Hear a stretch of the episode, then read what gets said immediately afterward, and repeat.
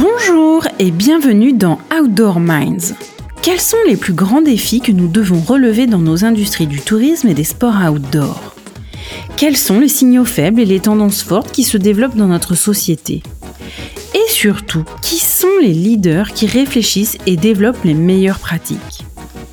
Dans cette série d'entretiens, nous voulons partager les parcours, les expériences et les visions des plus grands esprits qui font l'outdoor d'aujourd'hui et de demain. C'est la rencontre d'Ariane Favier, experte du capital immatériel des entreprises et en particulier des marques, et d'Armel Solélac, spécialiste de prospective et de stratégie de marque, qui a donné naissance à ce podcast. Pour cette troisième saison, avec l'aide de nos invités, nous allons parler de responsabilité sociétale des entreprises, la fameuse RSE. Il y aura aussi quelques surprises pour être au plus près de l'actualité et encore mieux anticiper l'avenir. Allez, c'est parti pour une nouvelle rencontre inspirante. Aujourd'hui, nous avons le plaisir de recevoir Laure Jarlot, responsable RSE du groupe Rossignol. Bonjour Laure. Bonjour Ariane, bonjour Armel. Bonjour. Alors Laure, est-ce que tu peux, pour démarrer cet épisode, nous parler de ton parcours euh, académique et également ton parcours euh, professionnel jusqu'à aujourd'hui, s'il te plaît? Avec plaisir. Alors, à, à, la fin de mes classes prépa, j'ai passé des concours pour intégrer une école d'ingénieur. Je savais pas en quoi exactement, mais plutôt en environnement, géologie ou des choses comme ça.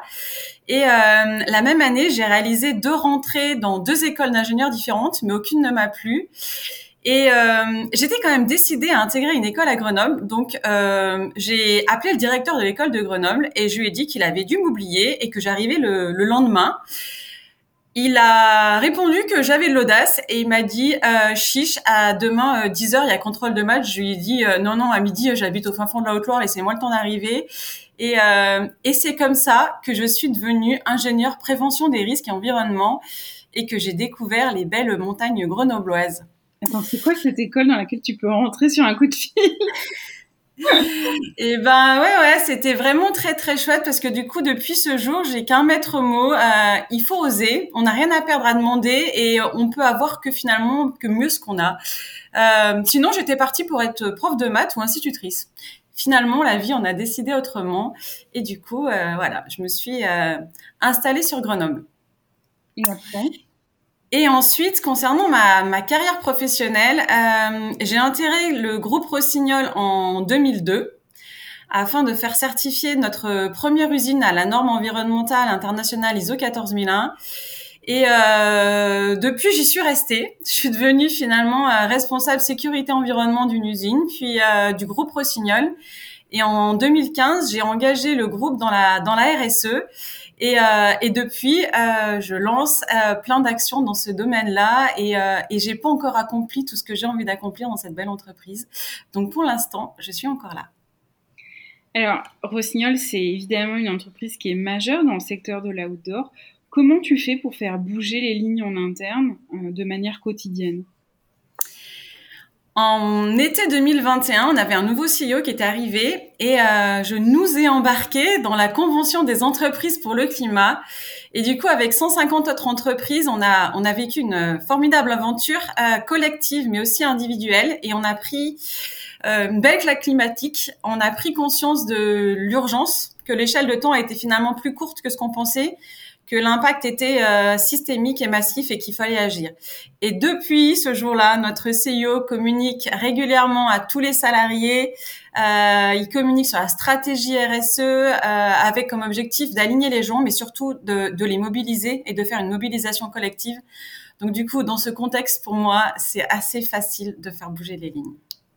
Et du coup, depuis euh, plus de 20 ans chez Rossignol, à quoi ressemble ton quotidien professionnel et puis comment est-ce qu'il a évolué puisque ton, ton poste et tes fonctions ont évolué au sein même de ce groupe? Alors, pas de quotidien, c'est ça qui me donne le sourire et la banane tous les jours. Pas de routine, ça c'est le top. Je travaille avec des personnes différentes sur des sujets variés, euh, vraiment tous les jours, parce que la RSE, c'est vrai que ça ouvre un, un large euh, éventail. Et, euh, et euh, je sais pas, euh, rien qu'aujourd'hui, en fait, j'ai des groupes de travail sur la trajectoire bas carbone que j'ai lancé. Hier, on a bossé sur des sujets euh, d'upcycling, comment fabriquer de nouveaux objets euh, avec des skieurs d'usage. la semaine d'avant, c'était avec la finance pour savoir comment est-ce qu'on compte finalement ce qui ce qui compte vraiment, ce qui est pas forcément du coup voilà simple, mais du coup on arrive à trouver des, des nouvelles choses avec la communication. Euh, depuis euh, un mois, on fait des communications euh, sur LinkedIn, sur Insta, on explique notre démarche RSE. Je bosse avec Lino, la R&D, le marketing. Enfin, c'est formidable. et du coup, effectivement, il n'y a pas de quotidien, c'est tous les jours des, des nouveaux sujets. Qu'est-ce qui te plaît le plus dans tes missions actuelles? Et du coup, quels sont les plus gros challenges que tu dois relever? Ce qui me plaît le plus, c'est tous les jours me dire que j'ai participé à baisser l'impact euh, d'un groupe comme Rossignol. Ça, ça me motive. Et puis surtout, euh, imaginer avec toutes les équipes les nouvelles solutions, des nouveaux produits, des nouveaux process, euh, des nouvelles façons de travailler. Il faut inventer des nouvelles façons de produire. Enfin, on a la chance, on a tout l'avenir est devant nous. On doit tout imaginer si on veut arriver à faire quelque chose. Et donc ça, vraiment, ça me, ça me motive. Et, euh, et ce que j'aime, c'est effectivement la multiplicité des sujets et de faire aussi que c'est un sujet qui évolue sans cesse. Et en fait, il faut beaucoup se tenir informé, informé il faut suivre les évolutions. Et du coup, c'est hyper stimulant enfin, d'avoir un job en, en, perpétuelle évolution, en fait. C'est de l'innovation euh... pertinente, enfin, permanente. Ouais, exactement. On doit se renouveler tout le temps et on doit trouver sans arrêt des, des nouvelles idées. Donc ça, c'est hyper stimulant. Est-ce que c'est alors être tout le temps en recherche d'informations, c'est hyper stimulant, mais est-ce que c'est pas aussi euh, effrayant parce que euh, quelque part, t'es jamais complètement informé ou il y a toujours une nouvelle information qui va en pousser une autre? Ouais, exactement. C'est assez challengeant, mais euh, mais c'est non non, j'aime beaucoup ça. Moi, ça me ça me donne l'énergie, en tout cas, d'aller euh, d'aller chercher, de découvrir sans arrêt des nouvelles choses. Je bosse beaucoup aussi avec d'autres entreprises parce que ensemble on va plus loin et euh, c'est hyper stimulant. Tout le monde euh, cherche, propose aux autres, etc. Dans le domaine de la RSE, on a décidé depuis très longtemps qu'il y avait non concurrence et qu'en tout cas on avait tous intérêt à se tirer vers le haut pour aller plus vite. Et euh, du coup, on fait beaucoup aussi de, de partage d'informations, euh, etc. Mais du coup, avec euh, un, environnement comme ça qui est aussi euh, incertain, un sujet euh, aussi complexe et avec des nouveautés en permanence, il faut faire des choix. Est-ce que du coup, tu as dû faire des choix? Est-ce que tu as commis, est-ce que tu as commis des erreurs ou une grosse erreur dans, dans ce parcours-là? Alors, j'ai pas en tête en fait une situation spécifique. Après, euh, comme tout le monde, je fais des erreurs. J'oublie des gens dans les réunions, je dépasse des délais, euh, je fais des fautes de frappe embarrassantes. Pas mal de choses comme ça. Mais en tout cas, à chaque fois, ce que je répète quand on sort d'une réunion et qu'on n'est pas content, etc., c'est que on n'est pas chirurgien. Je relativise toujours les choses et, euh, et j'ai appris surtout à voir toujours les choses du bon côté et de faire de chaque erreur une nouvelle opportunité, un nouvel apprentissage, de garder le sourire et de toujours tirer les gens vers le haut en disant ok next c'est pas grave, euh, on a appris et, et, on continue en fait et euh, il n'y a pas de bonne solution aujourd'hui sur la sur la RSE. En fait il y a que des innovations, on fait des essais et euh, et, euh, et, je dis souvent qu'on a le droit de se tromper parce qu'en fait, on ne sait pas où on va. Donc, euh, on essaye, on pense que c'est la bonne solution. Euh, c'est comme l'électricité en ce moment. Tout le monde dit bon, faut mettre que des véhicules électriques et véhicules électriques normalement on se dit bon est-ce que c'est la bonne solution? Bah bah on sait pas. Et ben on va quand même mettre une partie des véhicules en électrique et puis et puis on verra bien. Et puis si c'est pas ça à l'avenir et puis après il faut passer à l'hydrogène. Eh ben on passera à l'hydrogène. De toute façon il faut il faut avancer. On peut pas être statique. Donc euh, il faut y aller. Il faut agir. Euh, on n'est pas sûr que ça soit toujours la bonne solution. En tout cas il faut y aller. Et effectivement puis relativiser euh, les choses. En fait euh, on fabrique des skis et, et voilà. Et on n'est pas chirurgien du coup, à contrario, euh, quelles sont tes plus grandes satisfactions ou les plus grands accomplissements dont tu es le, plus fier La plus fière? Ah, je suis très très fière aujourd'hui d'avoir fait changer mon job au sein du groupe Rossignol et d'avoir convaincu le management de l'époque euh, qu'il fallait se lancer dans la RSE. J'ai beaucoup de chance qu'il m'ait fait euh, confiance, mais aujourd'hui je, je suis très fière du job que j'ai parce que ça a du sens pour moi dans le contexte actuel. Et, euh, et, parmi mes satisfactions, il y a aussi le fait euh, que la RSE, euh, elle soit réalisée par plein de personnes et plein de services, et qu'en ce soit, on n'ait pas un, un, méga service RSE en disant bon la RSE c'est Laure et son équipe, euh, nous on s'en occupe pas. Et, et, ça, je suis super fière de ça. Euh, ce matin, les équipes, elles bossent sans moi sur la stratégie bas carbone, et euh, c'est ma plus grande satisfaction. Ils s'en prennent, part des sujets, et, et puis ils y vont. Et puis finalement, ils ont, ils ont plus d'infos que moi. Ils sont chacun euh, pertinents dans leur domaine. Donc finalement, euh, j'aime effectivement euh, donner, faire confiance, laisser les gens s'épanouir parce qu'en fait, ils ont tous de super qualités. Alors, tu l'auras compris, nous, dans ce podcast, on aime bien les, vrais retours d'expérience. Alors, est-ce que, justement, euh, tu as un souvenir, une anecdote sur une situation que tu aurais euh, vécue, une situation euh, incroyable, particulière, singulière chez Rossignol depuis que tu y travailles?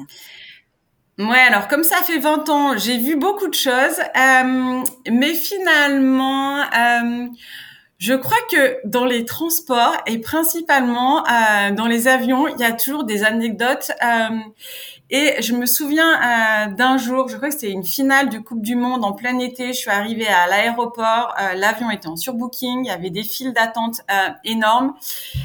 Et une personne que je ne connaissais pas, bienveillante, qui a vu mon désarroi, m'a fait passer pour sa femme pour que je puisse passer plus rapidement au contrôle. Et je suis passée devant tout le monde et euh, et du coup, ce genre de situation renforce à chaque fois le, le fait que je me dis mais mais en fait finalement, lorsqu'on est sympa, souriant, agréable, ben, il y a toujours des gens qui ont envie de vous aider. Et en plus, j'ai fini par avoir même une place dans l'avion qui était en surbooking parce que finalement, une des hôtesses est venue me voir à la fin. J'étais toute seule dans ma salle d'embarquement.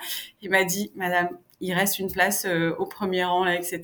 Allez-y, est pour vous. C'était sur un strapontin, mais je suis rentrée dans l'avion et j'ai pu partir. Et je me suis dit, la vie est quand même assez euh, assez incroyable en fait, du moment où finalement on garde le sourire, on, lâche prise et on se dit bah si je monte dans cet avion, j'y monte.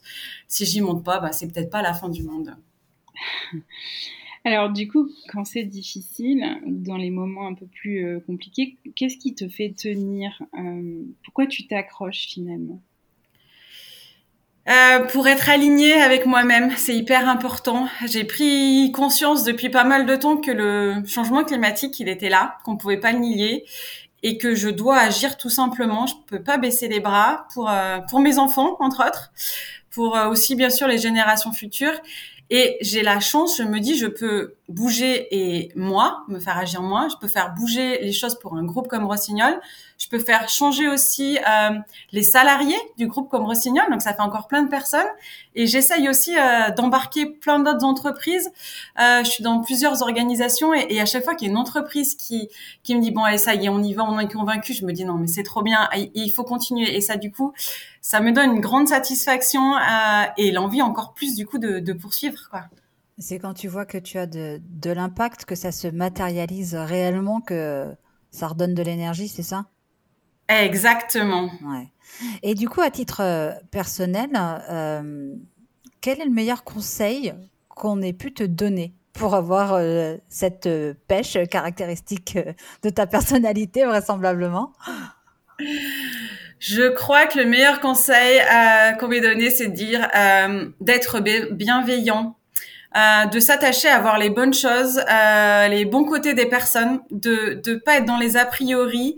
Et finalement, quand on est dans cet état d'esprit, c'est hyper facile d'embarquer, euh, de donner envie. En fait, les gens, ils ont envie de de faire euh, avec du coup euh, ce, ce, ce, genre de personnes, de travailler avec eux, de donner finalement. Et, euh, et je crois que c'est vraiment ça en fait d'être bienveillant, je crois que c'est le meilleur conseil qu'on m'ait donné. Et euh, alors, par rapport à, à l'industrie euh, de l'outdoor, qui a eu euh, beaucoup d'évolutions ces dernières années, est-ce qu'il y en a certaines euh, que tu as, euh, qui t'ont marqué en fait, que tu as trouvé euh, plus pertinentes, plus avant-gardistes que d'autres? Alors, je suis très très contente de voir que le, le monde de l'outdoor, euh, qui plus que tous les autres en plus vit et dépend de son environnement et, euh, et vraiment euh, du, du, respect de la nature, se bouge, euh, qu'il y ait une prise de conscience à la fois des acteurs de l'industrie et aussi des pratiquants. Et je suis contente de voir que, que ce changement il est amorcé. Euh, il y a plein d'initiatives depuis des années, euh, des, des labels qui ont vu le jour, euh, comme par exemple 1% pour la planète qui a été officiellement lancé en 2002, mais en fait qui date de 85 avec euh, avec Patagonia, de voir qu'il y a des labels dans les années 92 avec Ecotex pour avoir euh, du textile, euh, du coup plus écologique. Et et ça, du coup, euh, ça c'est quand même des évolutions que, que je salue de voir. Ok, ça bouge. Il y a des choses. Il y en a qui datent de très longtemps. Il y en a d'autres c'est c'est dernièrement. Il y en a c'est euh, ça doit être de la réglementation comme l'affichage environnemental. Mais tout ça, en tout cas, ça fait bouger les lignes. Et du coup, je vois que le monde de l'outdoor est en train de se bouger. Il y a encore beaucoup à faire. Euh, le textile fait encore partie du coup euh, des secteurs à fort impact, euh, mais ça bouge. Il y a des gens qui bougent et, il y a des gens qui donnent envie et, et j'espère que ça va bouger encore plus vite. Alors évidemment, la RSE, elle a une partie de plus en plus importante hein, dans notre industrie. pour toi, le plus gros challenge qu'on doit relever collectivement, c'est quoi? Le plus gros challenge, c'est initier un shift culturel et proposer à nos consommateurs un nouveau récit euh, pour le faire évoluer. Et ça, c'est une action collective à laquelle toutes les marques doivent s'atteler euh, ensemble. Ce qui doit devenir inspirant, c'est euh, d'aller faire une rando avec des potes dans les montagnes à côté, avec du matériel de seconde main. Et c'est pas prendre l'avion pour aller couvrir le bout du monde avec des euh, super trucs tout neufs, etc. Euh, pour moi, c'est euh, c'est ça. Il faut initier un nouveau récit. Et euh, il faut qu'on change les mots. Faut pas parler de oui, mais ça sera moins bien. Mais non, en fait, ça sera mieux. On sera, on fera un retour à l'essentiel. On va rien perdre. Il faut pas parler effectivement. Enfin, faut transformer les euros en bonheur. Il faut transformer tous ces mots et proposer un nouveau récit que le consommateur va. Mais en fait, c'est ça qui est super bien. Et quand le consommateur trouvera que c'est super bien d'avoir de la seconde main, d'aller à côté et d'être avec des amis, etc. Euh, et, de faire plus simple, un petit retour euh, aux sources. Euh, et ben là, on aura gagné en fait. Mais ça, c'est un gros travail collectif. Alors, c'est marrant parce que euh, tu, parles de la seconde main. Euh, je suis tombée sur une étude de l'Ipsos de septembre 2022 qui indique que 80% des Français sont prêts à recevoir des cadeaux euh, de seconde main. Euh, alors, au moment de cet enregistrement, on est tout proche de la période de Noël. Euh, du coup, euh, j'espère que nos consommateurs et néanmoins auditeurs penseront peut-être à cette option pour, pour leur cadeau sous le sapin. Mais bien évidemment, il y a plein de choses, que ce soit de la seconde main, du défaut d'aspect. Enfin, aujourd'hui, il existe plein de choses, que ce soit des livres. Il y a plein de sites où on peut acheter des livres d'occasion, des sites où on peut acheter du matériel d'occasion. Enfin, c'est formidable c'est, on va dire, ces objets qui ont encore toutes leurs fonctionnalités, qui peuvent servir à quelqu'un d'autre, au lieu d'aller encore extraire des, des ressources et des matières premières. Euh, utilisons tout ce qu'on a déjà euh, sur la planète et qui a déjà, du coup, euh, nécessité de l'énergie et des matières pour être construit. Donc la première étape, si je comprends bien, c'est donc déjà faire évoluer, changer les états d'esprit, pour ensuite faire bouger les lignes des modèles d'affaires, de consommation, de vie, c'est valable pour l'industrie de l'outdoor, mais pour, euh, pour tout, finalement. Et après, les étapes suivantes, importantes, selon toi? L'étape la plus importante, je crois, c'est qu'il faut euh, convaincre tous les CEO de toutes ces boîtes de l'industrie outdoor. Il faut les, euh, il faut les toucher au cœur on sait qu'en fait, quand on a la tête qui est alignée avec le cœur et le corps, le changement est possible et qu'en fait, on peut se, se mettre en énergie pour aller vers où on désire. Et aujourd'hui, euh, le changement climatique, pour encore un certain nombre de CEO, il est dans la tête, c'est des chiffres, il les voit passer, comme tout un tas de chiffres que voit passer un CEO. Et je crois que tant qu'on les aura pas touchés au cœur et qu'ils sentiront pas qu'en fait on est obligé d'y aller, il n'y a pas le choix et qu'ils seront pas vraiment touchés en se disant mais c'est pas possible, on peut pas vivre comme ça, euh, on n'y arrivera pas. Donc pour moi c'est hyper important. La RSE elle doit être incarnée euh, par le CEO dans tous les messages, dans toutes les actions et les décisions et pour ça faut qu'il soit touché vraiment au cœur. Alors justement, à propos de toucher au cœur, euh, il y a quelques mois, on, a eu une conversation, toi et moi, qui m'a touché au cœur euh, quand tu m'as parlé de d'entreprises régénératrices. Euh, Est-ce que tu pourrais en parler à nos auditeurs, nous expliquer ce que c'est? Euh, Oui, bien sûr. Euh, une entreprise régénérative, c'est une entreprise en fait qui donne plus au vivant qu'elle ne lui en prend. Et euh, aujourd'hui, c'est ce vers quoi doit tendre euh, toute entreprise. On peut pas continuer en fait à faire euh, ni du business à jeu je, je fabrique, je vends et je m'occupe pas de mes déchets, ni de la RSE qu'on appellerait euh, de la RSE à la papa en disant ok je vais diminuer de 1 à 2% mes émissions. Enfin ça suffit plus euh, dans le monde dans lequel on est. Quand on voit euh, les changements visibles du changement climatique il faut y aller et il faut du coup redonner à la nature. Donc en fait il faut que chaque entreprise retrouve euh, quelque chose qui la relie à la nature. Euh, pour Rossignol, on a un lien très fort avec le, le bois, avec les forêts, puisqu'en fait, euh, dans tous nos skis, il y a un noyau, une âme en bois. Et donc aujourd'hui, on se souhaite se reconnecter euh, à la nature via le, le, bois et les forêts. Et on est en train d'essayer d'imaginer justement euh, quels pourraient être des, euh, des nouveaux business models euh, en lien avec ça et comment du coup on pourrait redonner plus à la nature qu'on lui en prend. Alors ça, c'est très intéressant. C'est Fabrice Bonifay aussi de, du groupe Bouygues qui parle énormément de l'entreprise générative. C'est son, son sujet. Et euh, petite question justement par rapport à, l'évolution des normes aujourd'hui à la CSRD qui arrive. Euh, on sait donc, euh, et nous sommes d'accord pour dire que la norme n'est pas suffisante, mais elle est quand même obligatoire pour pouvoir à un moment donné faire bouger quand même, parce que sinon on voit qu'il y a une inertie qui est, très importante. Donc elle est insuffisante, mais c'est bien qu'elle soit là. Et, comment on arrive à les, toucher au cœur finalement? Parce que dans ces, discours-là, euh, que ce soit celui que tu tiens ou celui de Fabrice, euh, les gens qui sont convaincus, comme, moi par exemple, bien sûr qu'on embrasse le sujet, mais il y a des difficultés sur certains profils, sur certaines entités qui euh, vont être moins à même. Donc quels sont les arguments? Est-ce que tu as des, petits tips pour essayer de les embarquer? Alors je crois que c'est pas des, des, arguments. Je crois que ça soit une, une expérience, un vécu, parce qu'en fait, il faut le, il faut le ressentir. En fait, pour toucher au cœur, il faut l'avoir ressenti. Il faut faire un, faire une sorte de U. Il faut en fait euh, vivre une expérience qui fait qu'au bout d'un moment, c'est c'est là et en fait on sent que c'est pas possible de pas agir et, et en fait je pense qu'il faut le sentir dans ses tripes de se dire ok là non c'est pas possible je je suis au fond du U j'ai accumulé tellement d'informations euh, scientifiques euh, par des gens qui connaissent etc qu'en fait ça je peux plus, je suis obligée d'agir et je suis obligée de ressortir de ce U et de dire ok ça y est j'y vais, on agit. Et en fait c'est comme ça qu'on arrivera à les toucher au cœur. Donc en fait c'est plus par une une expérience. Euh, c'est ce qu'on fait au sein de la Convention des entreprises pour le climat.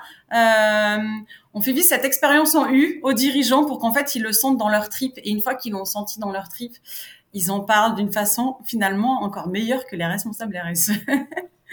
et du coup, une fois que ça les a touchés, euh, ouais, ça c'est gagné. Et du coup, on est en train de, on a fini la, première session de la CEC avec 150 entreprises et du coup là, on est en train de la déployer, de faire plein de petites CEC territoriales en espérant toucher de plus en plus euh, du coup euh, de CEO au cœur euh, pour qu'ils aussi veuillent s'engager et, et qu'ils trouvent qu'en fait que que la bascule elle est, bah, elle est jusque là, elle est obligatoire et, et on doit y aller et c'est parti quoi.